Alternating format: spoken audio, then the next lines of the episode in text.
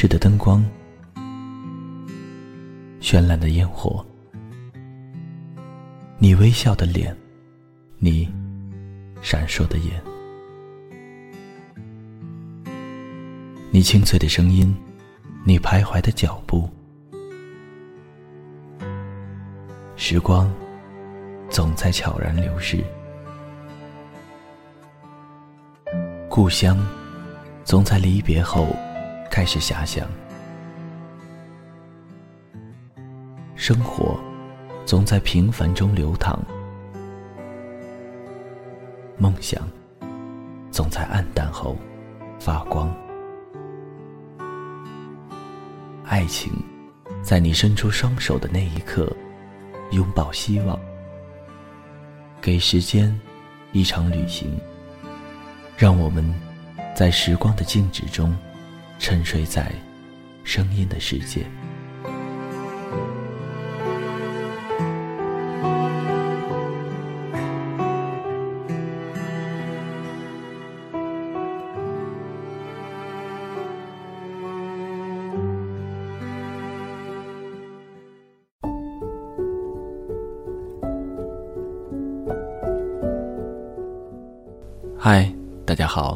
这里是荔枝 FM 二一三九五，给时间一场旅行，我是钱德顺。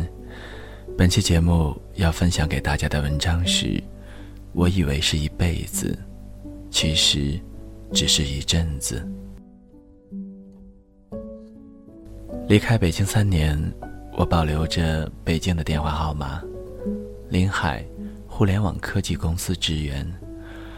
二零一三年八月二十一日早晨八点半，我第一次离开北京，南下杭州，大件行李全部邮寄，随身带着的除了些许衣服，就只有几本书，其中一本是《少年派的奇幻漂流》。我开始了第一次漂流，从北京飘向杭州，在这之前。我已经在北京工作了四年。二零零九年大学本科学新闻，还没毕业就到北京一家报社实习。实习期没有工资，也没有钱租房。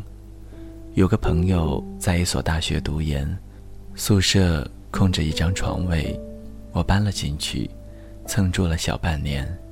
入职一家门户网站之后，我搬到北五环肖家河的城中村。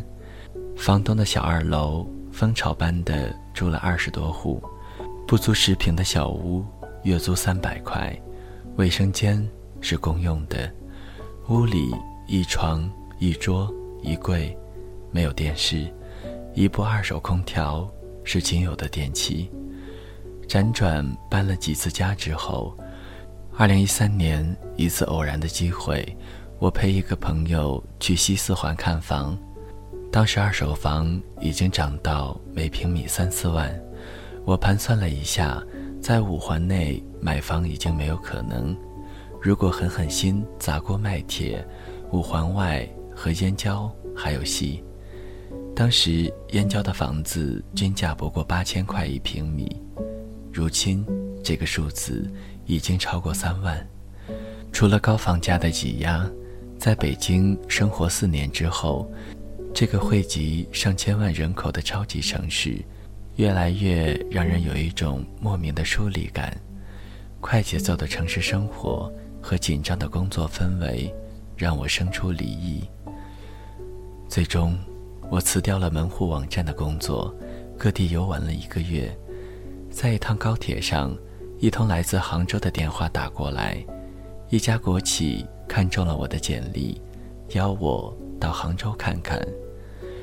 当我第一次来到杭州，这座从小存在于我梦想中的城市，登上市区最高的北高峰，环看这一座从小梦想中的城市，西湖如碧，远山如黛，我决定，那就来杭州吧。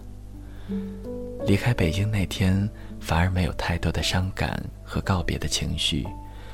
我从未想过生活有没有压力。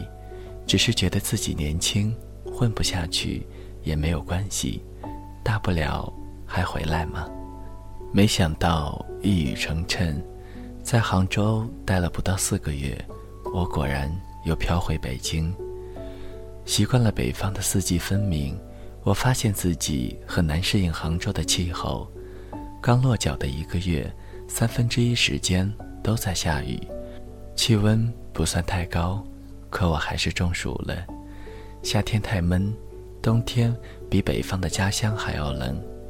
南方的湿冷空气侵入骨髓，带给身体一种无法忍受的寒意。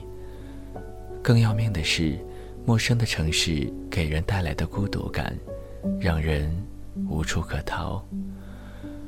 五点半下班之后是每天最难挨的时间，过了半夜还睡不着，于是骑车三十多公里到西湖边骑行。脑子里却全是自己在北京和朋友兄弟夜骑天安门广场的场景。一个周末的早晨，我睡到九十点钟，下床刚走了两步，突然发现自己动不了了，花了十几分钟才挪到床上，躺了一个多小时才缓过来。一种近乎死亡带来的失控感，让我对孤独。感到更深的恐惧，身边一个人也没有，不知道给谁打电话，就是死了都没有人能发现。二零一三年十二月二十日，我从杭州又飘回北京，来了个二进京。火车进站，一脚踏上北京南站的站台，心里想，我又回来了。不过仅仅半年之后。二零一四年六月三十号，我再次离开北京，返回杭州，做出第二次离京的决定，可以说是念头决绝，理由充分。一个杭州姑娘，让我对杭州这座城市无法割舍，舍弃北京成了唯一的选择。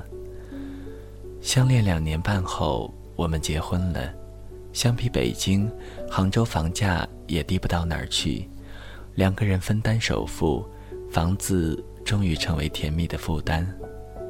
但不知为什么，我还是忘不了北京。我仍保留着当时在北京的电话号码，虽然几个月也接不到一个电话。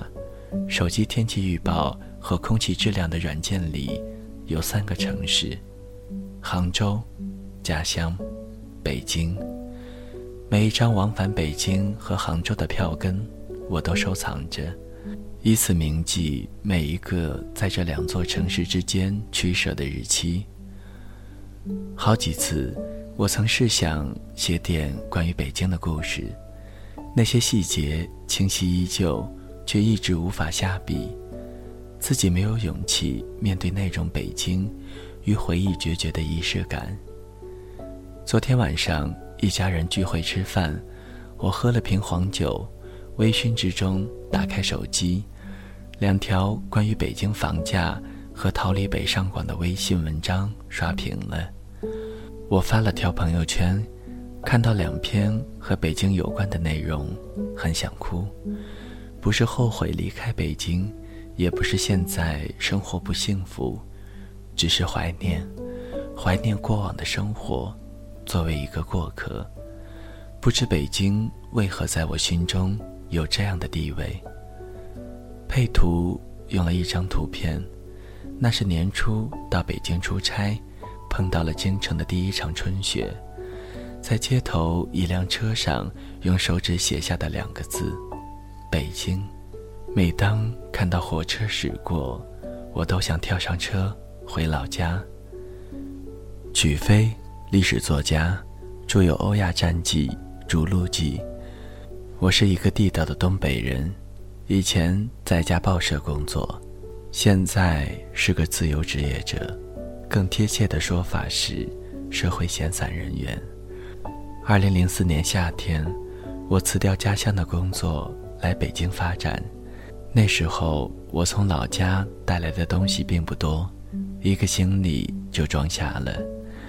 刚来北京那会儿，我觉得大城市给人的感觉很不一样，人很多，善良的人也很多，在北京的落脚过程并没有想象中的困难。原来在老家，熟人社会，租房都是托朋友打听；到了北京，在网上找中介就能搞定。我租的房子在朝阳北路，当时朝阳区的房子平均价格只有七八千一平。其实最初那几年，房价每年也有小涨，不过我们都觉得是开发商炒起来的。还有朋友和我说。等奥运会过了，房价肯定会跌。更重要的是，来北京后，我的月薪一下子从老家的每月不到两千，飙到上万。那种自我膨胀感之下，觉得买房那就是解放白鹿青崖间，虚行极迹访名山。什么时候想买，随时就能买。现在想想，才知道当时的想法。多么可笑！奥运会过后，房价上涨的速度开始让我有些心慌了。转过多年去，每平米的房价就超过我的月工资了。一个朋友说，以前总想攒够了全款再买房，等攒够了，却发现这钱现在只够首付了。要是再攒下去，可能这钱就只够中介费了。我在这样的现实中惊醒，再不买房，就真的买不起了。二零一零年，我放弃幻想，接受现实，东挪西借的凑出首付，买了个六十多平米的小房，居住至今。其实，现在还是很后悔当年年轻气盛，没有早一点买房的。在我的家乡。计划经济时代的思维痕迹很重，我能够混迹北京，在家人看来是一件挺光鲜的事儿。我买房那会儿，老家的人还觉得在北京买房子有什么了不起的。可是这两年再看，能在北京买得起房的人，某种程度上已经成为家人心中有实力的象征了。但，现实是什么样？只有自己知道，父母老了，以后在哪里养老是个逃不开的问题。东北冬天冷，我买了房子后，每年冬天都要接爸妈来北京过冬。而老人来了，我才意识到自己的房子究竟有多小。要是以后想留父母长期在北京生活，必须得换一个大房子。买房六年。虽说我房子的账面价格上涨了三倍，但就算卖了房，再加上我们全部的积蓄，也不够在北京换一个房。这个数字差究竟有多少，我到现在都没敢具体算，估计怎么也要几百万吧。前几天我看了下北京郊区和周边一些河北城市的房价，那个价格涨的，这么说吧。对换房这件事儿，我基本绝望了。所以，虽然现在住着这个小房子有挺多不如意，但也只能这么先住着了。真等到了成家养孩子的那一天，碰到更多的问题，再想别的办法解决。回老家的念头也曾不止一次在我的脑中闪现。我家就在西客站附近。每天在小区附近的花园遛狗，总会看见火车驶过。每当此场景，我都想跳上车，回老家去，但是做不到，因为这不现实。这条狗陪伴了曲飞在北京的日子。有些行业在北京之外几乎没有饭碗，而很不巧，我从事的就是这一类行业。离开北京，只能是想想，跟幻想中了彩票之后钱怎么花一样，并不具有实操性。我并没有走过那么多的城市，以我有限的阅历和在几个城市短暂的居住经历来看，我还是更喜欢北京。这座城市的基础设施、人文气息、治安环境都是不错的，人也比较友善。更重要的是，这儿的生活节奏不是那种把人逼疯的。像我这样懒散、慵懒的人也能够活下去。而要是在别的城市，我可能要被迫从事一些不擅长也不喜欢的职业来维生。当然，这座城市也有我不喜欢的地方。我不喜欢它的大城市病，飞涨的房价也让我焦虑，拥挤的交通，每年的雾霾都挺让人烦的。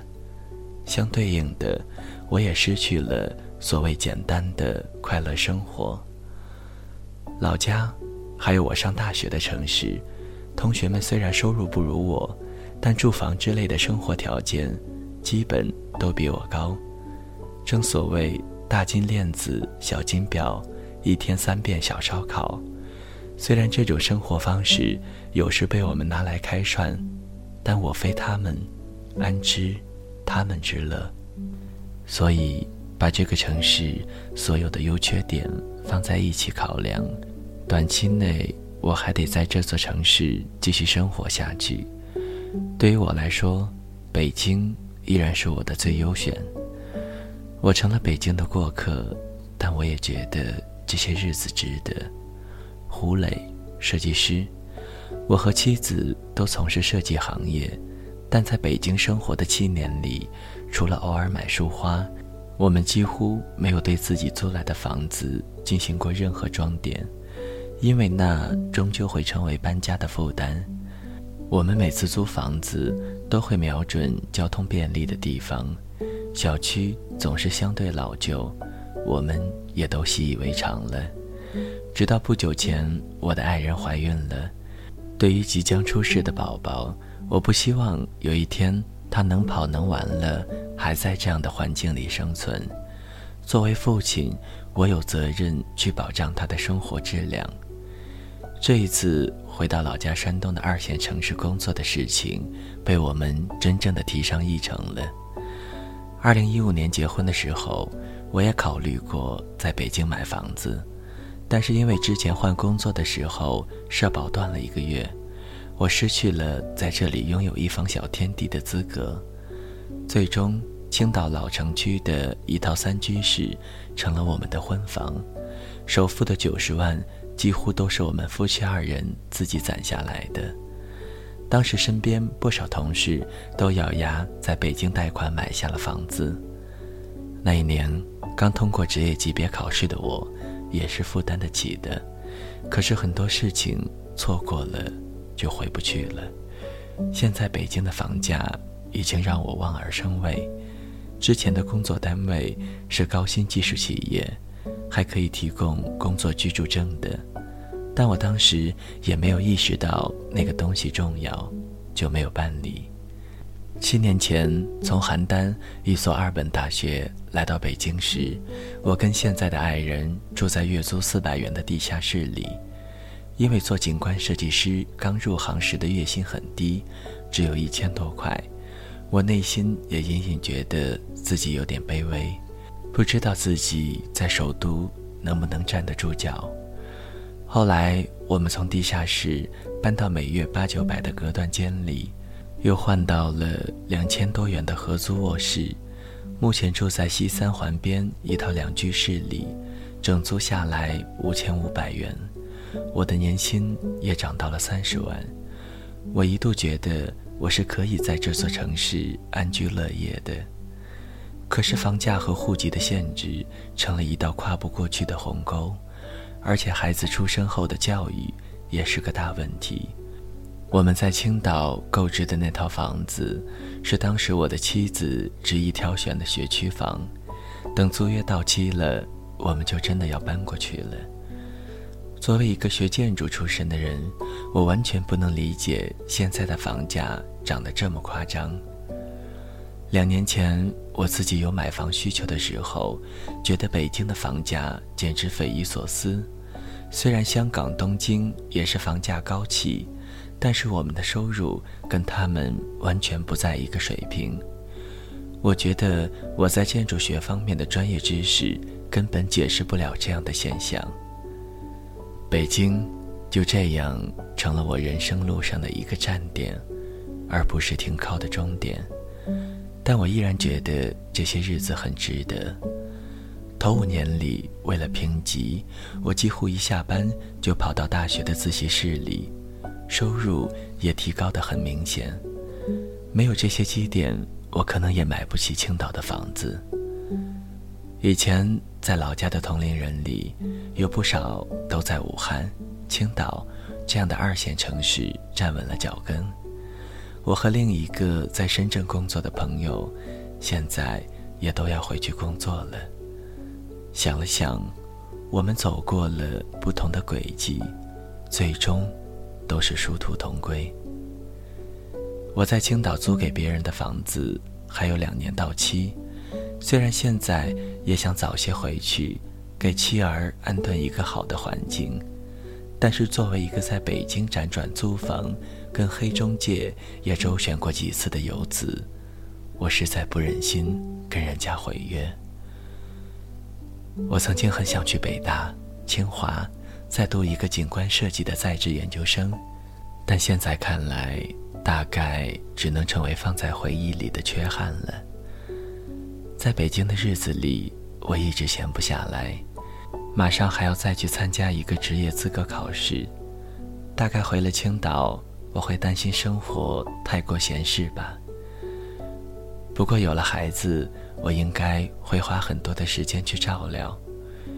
十年前，我跟爱人去青岛的海边玩的时候，就看过有一家三口开着车，带着孩子，带着一条狗。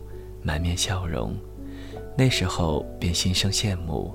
兜兜转转之后，那样的画面，大概终于快要变成现实了。协和硕士毕业，我放弃 offer，离开北京。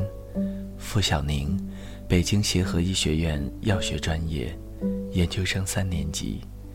三年前，我被保研到北京协和医学院之后，我突然发现。身边的人讨论的都是房子、车子、孩子。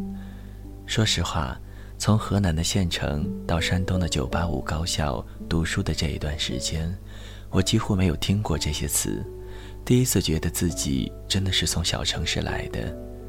现在多多少少也是因为这几个现实的词汇，我打算放弃北京要起的工作机会，去杭州做外语培训了。研三上半年，我开始找工作，在过年前拿到了两个制药企业研发岗位的 offer，但是我却丝毫没有感到开心，反而焦虑感不断累积。在求职之前，我因为科研压力太大，经常熬夜，以至于整个夏天都在喝中药调理。那个时候，我就想起以前见过的那些在北京工作的人，每天熬夜。第二天还要早起，那时候我在脑海中能想象到自己毕业后的状态，攒不下钱，一直加班，每隔两三年跳一次槽，涨一次工资，似乎也没有什么时间充实自己。今年寒假的时候，我和高中同学见面，听朋友说起了教育培训行业的工作，九八五、二幺幺毕业的学生，不限专业。工资高，时间自由，工作日晚上和周末上课。我突然觉得这份工作似乎可以满足我更多的愿望。我想有规律的作息时间，可以去健身。我想把英语水平再提高一下。我想学乐器。我想养一只猫，可以在自己的房间晒着太阳，抱着猫，看着书。过完年回到学校的时候，我终于下定了决心，跟父母表明了心意。我妈妈的第一反应是：“你这孩子是不是在骗我啊？”实际上，我身边只有少数人选择留在北京。现在定下来工作的同学，几乎都是参加选调生选拔到家乡做公务员了，因为户籍政策的限制愈发严格。前几年，我们的师哥师姐毕业后几乎都会留在北京。给我 offer 的企业，去年还可以为所有应届生解决户口，现在却直接告诉我，今年不可能了。我给自己算过一笔账，在杭州做三四年外语培训，自己就能买得起房子，不用问父母要一分钱。之前做这行的朋友也确实做到了，说不定我还可以把父母接去杭州颐养天年。如果在北京，这些根本是我不敢妄想的。虽然选择这份职业，很多人会认为我的研究生白读了，但是我感谢这三年，让我明白了要选择适合自己的职业和城市，也让我管窥一豹的了解了这个社会。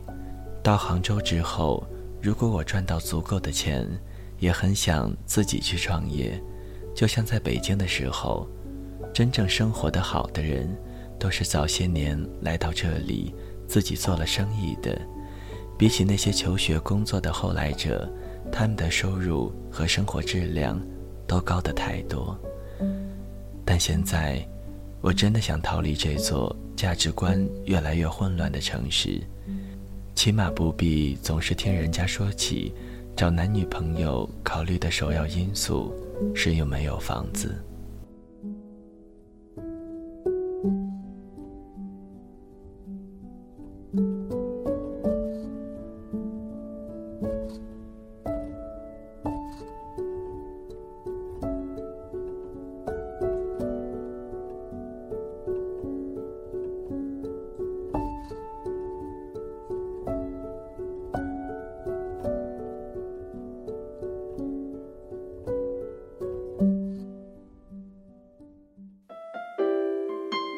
谁的声音清唱婉转流年？谁的双手挽起千年不变的誓言？用音乐品味生活，用音符记录感动。我的声音会一直陪伴在你的左右。